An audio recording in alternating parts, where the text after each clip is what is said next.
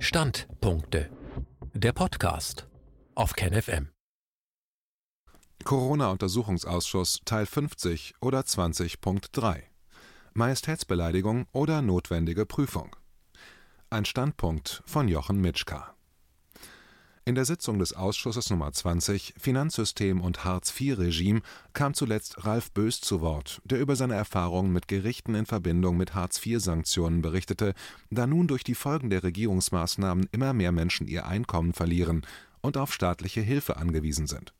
In dieser Zusammenfassung wird das Gespräch mit ihm abgeschlossen und über eine Aussage von Professor Michael Klund über die Situation der Kinder berichtet ein weiteres Beispiel dafür, dass Gesetze nur auf dem Papier stehen, aber unbeachtet bleiben, wenn sie nicht durch strafrechtliche Sanktionen gestützt werden, für den Fall, dass sich Politiker nicht daran halten.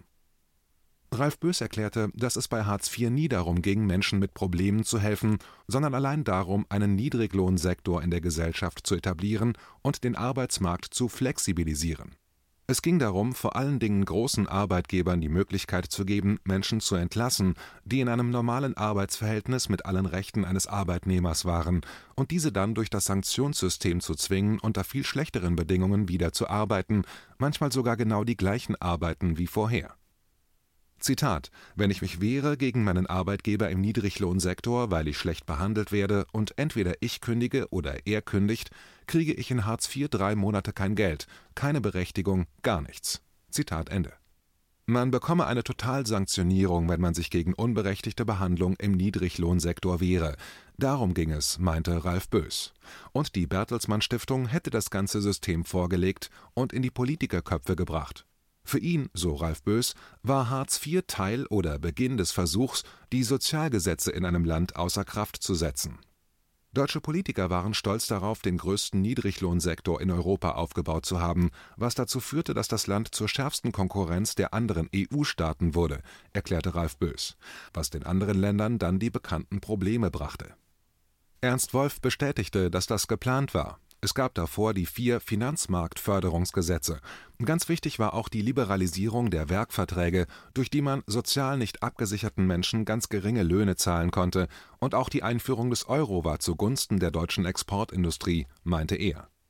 Viviane Fischer ergänzte dann, dass Frau Professor Helga Spindler analysiert hatte, wie die Bertelsmann Stiftung in der wissenschaftlichen Empfehlung zugunsten von Hartz IV aktiv geworden war es war ganz faszinierend zu lernen, wie ganz wenige Mitspieler auftauchten auf einem Kongress mit Veröffentlichungen und der Erklärung, dass in England das System ganz toll funktionieren würde, öffentliche Meinung erzeugten, obwohl das System nur teilweise übereinstimmte und man noch gar keine klaren Zahlen hatte. Dann wurde in einer Art Zitierkartell immer wieder sich selbst zitiert, und es ließ sich genau nachweisen, welche wenigen Personen dafür verantwortlich waren, dass das System eingeführt wurde und dass es eine einzige Quelle für die wissenschaftliche Beurteilung gab, nämlich die Bertelsmann Stiftung. Und, so ergänzte sie, wäre es nun ähnlich im Fall von Corona. Ralf Bös erklärte dann, wie die nach seiner Meinung völlig unsinnigen Maßnahmen zur Erhaltung der Arbeitskraft von den Jobcentern eingekauft wurden und wie sie die Menschen zwangen, völlig unsinnige Arbeiten und Aktivitäten zu verrichten. Zitat Es gab Computerfachleute, die dreimal in dem Kurs saßen, um den Umgang mit der Maus zu lernen. Zitat Ende. Wer sich gegen die Maßnahmen wehrte, wurde sanktioniert. Bei der dritten Verweigerung kam dann die Totalsanktion.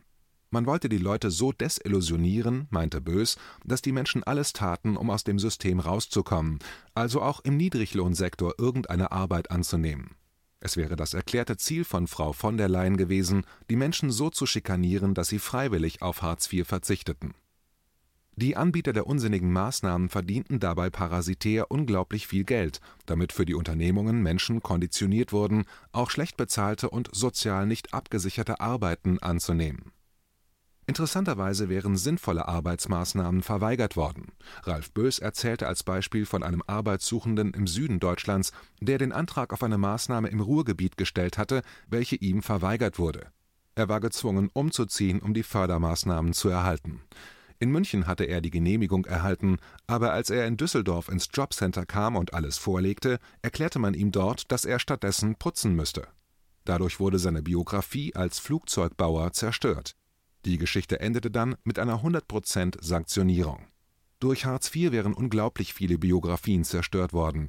man benötige Hartz-IV-Gedenkanstalten, um aufzuarbeiten, was Hartz IV alles vernichtet hatte. Ralf Böß erklärte dann noch, was man beachten müsse, wenn man in Gefahr komme, in Hartz IV abzurutschen. Wie schon gesagt, dürfe man nicht warten, bis das Auto schon verkauft ist und das gesamte Vermögen verbraucht. Dann verwies er auf eine Informationsquelle, die man unbedingt immer im Auge behalten müsse, Tacheles Sozialhilfe. Er warb für den Leitfaden ALG 2 Sozialhilfe, der immer wieder aktualisiert werde. Außerdem wären auf der Internetseite Folien von Vorträgen, die man für Gespräche mit dem Amt benützen könne. Man solle sich nicht auf telefonische Diskussionen einlassen, sondern darauf hinarbeiten, dass die Ämter es schreiben, was sie einem sagen und fragen wollen. Man wäre sonst vollkommen unvorbereitet, während die Mitarbeiter der Ämter alles genauestens geplant hätten.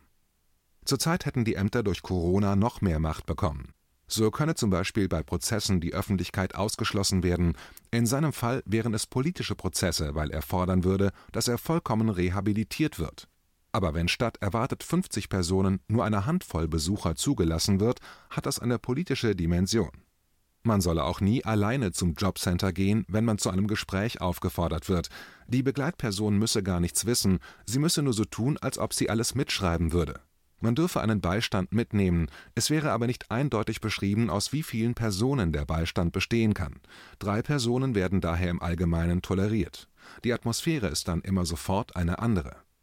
In vielen Jobcentern in Berlin hätte es sich eingebürgert, dass man keine Eingangsbestätigung bekomme, wenn man Dinge abliefert.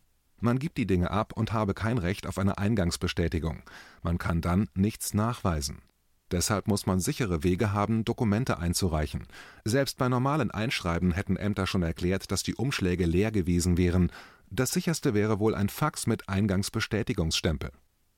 Bös zitierte dann Aussagen des Wirtschaftsministeriums und anderer Organisationen, welche ganz klar erkennen lassen, dass es bei Hartz IV darum ging, Menschen in niedriger bezahlte und sozial nicht abgesicherte Beschäftigungen zu zwingen. Er erklärte dann, dass die Basis des Grundgesetzes die Menschenwürde wäre, die von aller staatlichen Gewalt geschützt werden müsste die Jobcenter sind so gebaut, dass sie nur innerhalb des Gesetzes funktionieren dürfen, für das sie erschaffen wurden, nicht aber im Sinne des Grundgesetzes. Wenn eine Maßnahme verfassungswidrig ist, interessiere sie das nicht. Um auch ganz sicher zu gehen, gab es Trainingsmaßnahmen für Jobcenter-Beschäftigte, damit diese lernten, ohne Mitgefühl zu agieren. Das wäre so weit gegangen, dass Bearbeiter, die für viele Sanktionen gesorgt hatten, Boni erhielten es gäbe Revoluzzer in den Jobcentern. Dazu gehöre Inge Hannemann.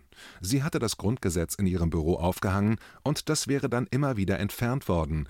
Die Menschen, welche ihn sanktioniert hatten, wurden dann gefragt, wie sie ausgebildet wurden. Sie hätten dann die verschiedenen Sozialgesetze aufgezählt, aber keiner erklärte, über das Grundgesetz informiert worden zu sein. Wer heute für das Grundgesetz eintrete, würde Ärger ernten Abschließend forderte Ralf Böß die Menschen auf, keine Angst vor Hartz IV zu haben, sondern sich zu informieren und sich Hilfe zu holen. Und man solle Fragen stellen, wenn Maßnahmen, Aktionen oder Aussagen ungerechtfertigt oder sinnlos sind. Zitat: Wenn nur fünf Prozent der Menschen Fragen stellten, ist das System fertig, weil das braucht bei denen unglaublich viel Zeit. Zitat Ende. Man solle nicht den Starken raushängen lassen, sondern freundlich Fragen stellen und immer schriftlich arbeiten. Danach wurde noch darüber gesprochen, wie versucht worden war, mit TTIP ein Gesetz zu verabschieden, welches nicht vom Parlament gemacht worden war, dort nicht diskutiert wurde, dessen Inhalt die Parlamentarier nicht kannten und das fünf Jahre lang geheim bleiben sollte. Ein Gesetz, für das es dann folgerichtig keine Richter geben würde, sondern Schiedsgerichte, die sich aus verschiedenen Organisationen von Lobbyisten zusammensetzen sollten.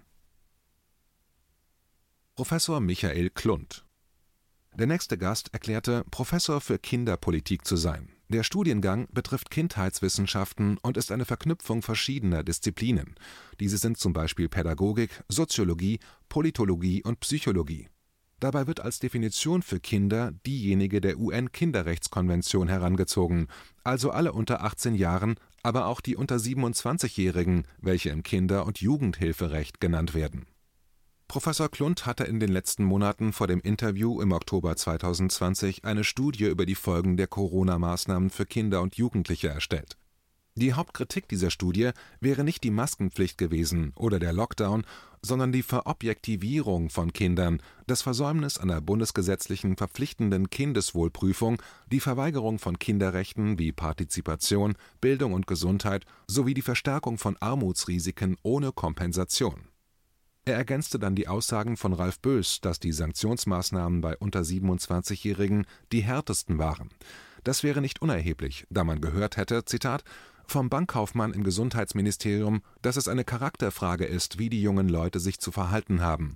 Da werden ganz schnell Voraussetzungen vorgenommen, wer wie feiern darf, und man hat so Vorstellungen, wie eine korrekte Feier ist für junge Menschen.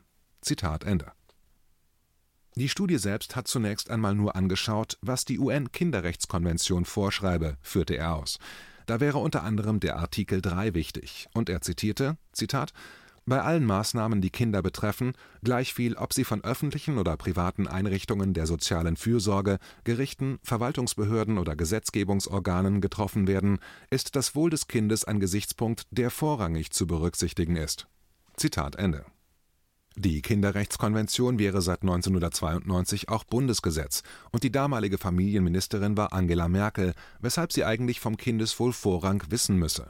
Das Gesetz gelte seit 2010 vorbehaltlos in Deutschland und wie andere Gesetze im Bereich des Völkerrechts muss es in den völkerrechtlich relevanten Sprachen veröffentlicht werden. Im Fall Deutschlands hat man Englisch und Französisch neben den deutschen Text gestellt für den vorliegenden Fall wäre das besonders wichtig, denn im deutschen Kontext spreche man von Kindeswohl, was aber in Deutschland im 19. Jahrhundert auch durch Verprügeln erfüllt werden konnte, weil man den Begriff schon damals verwendete. Der völkerrechtlich gültige Text spricht daher nicht vom Vorrang des Kindeswohls, sondern Best Interest of the Child, also von dem, was im besten Interesse des Kindes liegt das Interesse kann übergangen werden, aber es müsse vorrangig betrachtet werden.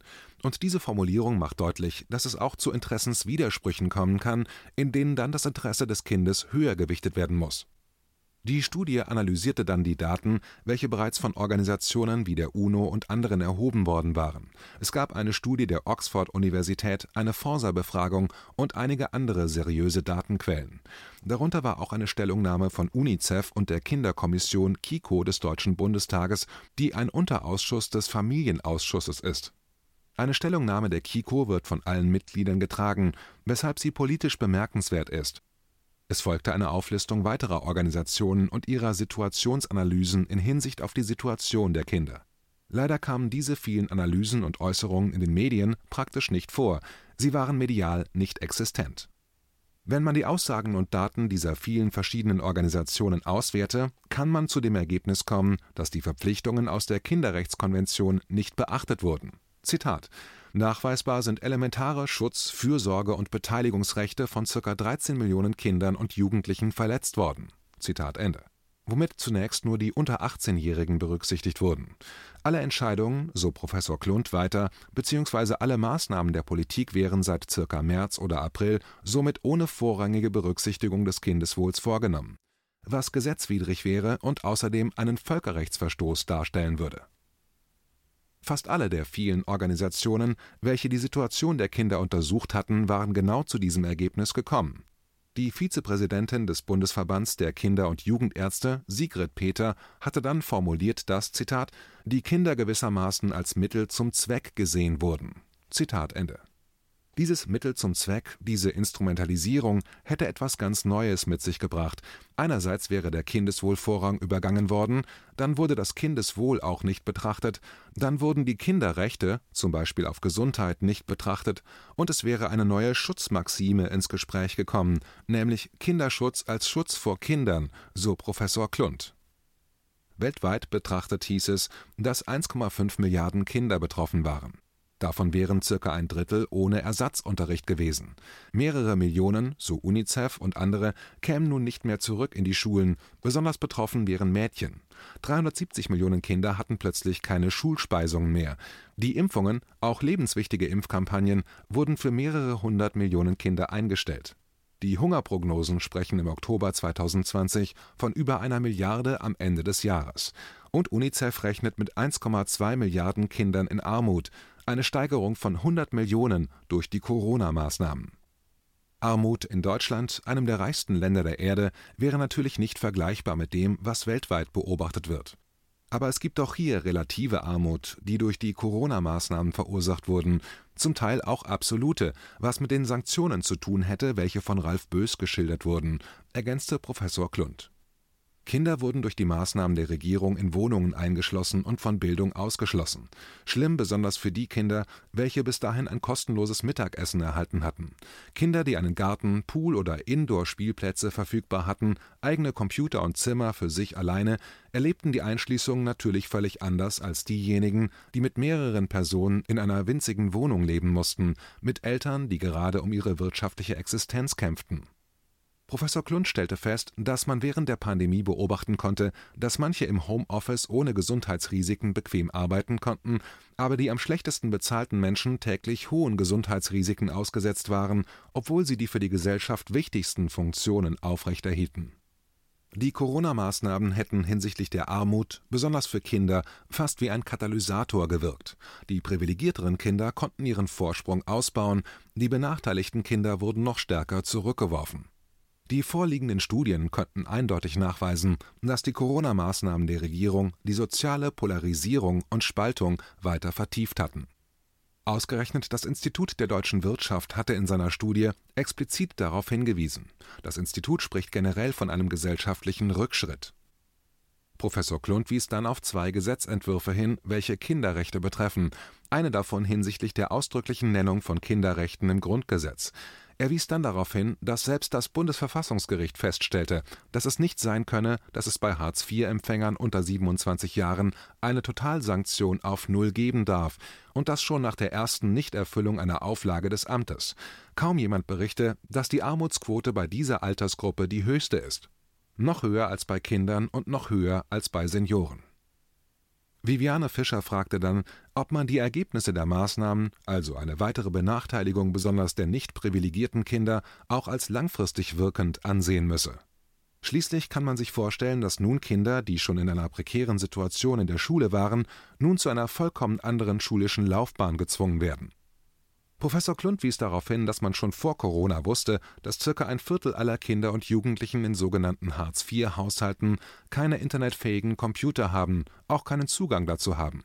Und in vielen Haushalten gab es keine Geräte für jedes einzelne Familienmitglied, was in der harten Phase des Homeschooling aber notwendig gewesen wäre. Mit den Regierungsentscheidungen war im Vornherein klar, dass die Kinder bestimmter gesellschaftlicher Gruppen vollkommen abgehängt werden. Einerseits gäbe es die Schulpflicht im Grundgesetz, andererseits wäre das Lernen bewusst für bestimmte Kinder unmöglich gemacht worden, weil die Lernmittelfreiheit für das Online-Lernen nicht realisiert wurde. Es wäre absurd gewesen, im Hartz-IV-Korb 2,77 Euro zum Ansparen zu erlauben, damit vielleicht in der nächsten Krise ein Computer angeschafft werden kann. Zitat Wer die Schulpflicht organisiert und sagt, im Zweifelsfall kommt die Polizei und holt dich ab von zu Hause, wir hatten in Sachsen-Anhalt vorletztes Jahr sogar einen Fall, dass ein Mädchen vom Balkon gesprungen ist, weil die sollte dann in Schularrest gehen nach Schulverweigerung, und da hat sie sich praktisch in den Tod gestürzt. Also wenn der Staat die Schulpflicht organisiert und verpflichtend macht, der muss dann wenigstens dafür sorgen, dass die Kinder dann entsprechend auch daran teilhaben können. Zitat Ende. Dass Schule für manche Kinder eher zum Abgewöhnen organisiert wird als zur persönlichen Stärkung, wäre dann noch ein anderes Thema. Viviane Fischer fragte dann nach der öfter ins Gespräch gebrachten Steigerung häuslicher Gewalt. Professor Klund antwortete darauf, dass er hierzu die Angaben des Statistischen Bundesamtes herangezogen hätte, welche von einer zehnprozentigen Steigerung von Gewalt gegen Kinder berichtete. Man könne sich aber selbst vorstellen, was passiert, wenn prekär beschäftigte Menschen unter Existenzangst, gestresst ihren Job zu verlieren, in Hartz IV fallen und gleichzeitig die Kinder mit ihnen zusammen in einer winzigen Wohnung eingesperrt werden Je nach Studie stammen 40 bis 60 Prozent Meldungen der Kindeswohlgefährdungen aus Kitas, Schulen, Sportvereinen usw. Wenn nun diese Meldungsmöglichkeiten wegfallen, könne man sich vorstellen, wie groß die Dunkelziffer ist. Auf die Frage von Dr. Füllmich, ob es tatsächlich keine Anhörung der Kinderschutzorganisationen vor Verhängung der Maßnahmen gegeben hätte, antwortete Professor Klund, dass im Mai Gutachten in der Kinderkommission eingeholt wurden und der damalige Vorsitzende dann in einem Zeitinterview ganz klar zum Ausdruck gebracht hatte, dass die Kinderrechte verletzt werden. Allerdings führten die schon zu diesem Zeitpunkt bereits zahlreichen Aussagen von Kinderschutzorganisationen über die Missachtung der Kinderrechte zu keinerlei Resonanz in den Medien Man müsse sich doch wundern, wenn über Wochen und Monate nur ganz wenige Virologen bzw. Wissenschaftler die öffentliche Meinung prägen, keine anderen Meinungen zu Wort kommen. Dann müsse man sich fragen, warum niemand die anderen Ärzte, Wissenschaftler und Fachleute fragt, was die eigentlich von der Situation halten. Das vollkommene Ausblenden des Pluralismus der Meinungen brachte es dann auch mit sich, dass die ganzen Materialien, die von Kinderschutzorganisationen produziert wurden, und die Beschreibungen der Verletzungen gesetzlicher Vorschriften keinerlei Resonanz fanden. Selbst das Deutsche Institut für Menschenrechte hatte ganz klare und deutliche Kritikpunkte genannt, aber auch deren Vertreterin kam im Diskurs in der Öffentlichkeit kaum vor auf nochmalige Nachfrage von Dr. Füllmich bestätigte Professor Klund, dass vor Verhängung der Maßnahmen eben keine Gespräche mit den Kinderschutzorganisationen stattgefunden hatten, worauf man denn nun in Hinsicht auf die Kinder besonders achten müsse. Wie geht es weiter? In der nächsten Woche wird die Zusammenfassung des Gesprächs mit Professor Klund beendet und es beginnt der Bericht über die Corona-Ausschusssitzung Nummer 21, die Macht der Konzerne und die Korruption. KenFM ist crowdfinanziert und unabhängig. Leiste deinen Beitrag zu freier Presse und unterstütze unsere Arbeit finanziell. Wenn du zukünftig keine Beiträge verpassen willst, abonniere den KenFM Newsletter und installiere dir die KenFM App für iPhone und Android. Weitere Informationen auf kenfm.de/support. Hallo Community. In diesem Video möchten wir euch das Thema Bitcoin ans Herz legen. Wir werden euch erklären, was Bitcoins sind, wie man damit bezahlen kann und welche Bedeutung diese Währung für KenFM hat. Viele von euch haben sicher schon von Bitcoin gehört oder nutzen es sogar privat. Wie ihr KenFM mit Bitcoins unterstützen könnt und warum das für uns aktuell sehr wichtig ist, verraten wir euch jetzt. Das ist ein Bitcoin. In Wirklichkeit existiert so ein Bitcoin aber gar nicht. Es gibt ihn nur virtuell im Internet als digitale Währung in einem digitalen Konto. Bitcoin ist eine sogenannte Kryptowährung, die bekannteste weltweit. Man kann damit via Computer oder Smartphone einkaufen, spenden oder sich gegenseitig Bitcoins zuschicken. Bitcoins kann man wie Währungen oder Edelmetalle zum aktuellen Wechselkurs kaufen, verkaufen oder von Freunden zugeschickt bekommen. Einzige Voraussetzung ein E-Wallet, zu Deutsch eine elektronische Geldbörse. Das ist ein Account oder Konto, über das man Bitcoins empfangen oder versenden kann. Wie ihr wisst, nutzen auch wir bei KenFM schon seit ein paar Jahren Bitcoin, damit wir im Notfall auch finanziell unabhängig bleiben können, zum Beispiel von Banken, die uns nicht mehr mögen. Da viele Banken mit unserer Berichterstattung nicht einverstanden sind und nicht im Zusammenhang mit KenFM genannt werden möchten, kam es in den letzten Monaten so weit, dass uns gar keine Bank mehr mag. Weshalb wir leider damit rechnen müssen, vom kompletten IBAN-Zahlungsverkehr ausgeschlossen zu werden. Deshalb der Appell an euch, Beschäftigt euch jetzt schon mit der Funktionsweise von Bitcoin, damit ihr uns auch im Notfall trotzdem weiter unterstützen könnt. Alles, was ihr dafür tun müsst, ist, eure bisherige Unterstützung in Euro einfach in Bitcoin an uns zu senden. Dazu legt ihr einfach eine kostenlose E-Wallet an, wandelt einen Betrag eurer Wahl in Bitcoin um und sendet uns diesen an unseren Bitcoin-Account. Den Link findet ihr unter jedem unserer Beiträge sowie unter diesem Video. Alternativ dazu könnt ihr aber auch diesen QR-Code mit eurem Smartphone scannen. Übrigens, eine detaillierte Schritt-für-Schritt-Anleitung haben wir zum Nachlesen für euch schon einmal vorbereitet. Ihr findet sie auf canfm.de/bitcoin. Ob Bitcoin oder Kryptowährungen wirklich die Zukunft des Geldes sind, wissen wir nicht. Aber vielleicht ist das bald unsere einzige Option, so unabhängig wie möglich und vor allem ohne Bankkonto für euch in Zukunft weiterhin freien und unabhängigen Journalismus machen zu können. Wir hoffen sehr auf eure Unterstützung und sagen jetzt schon tausendmal Danke. Euer Team von KenFM.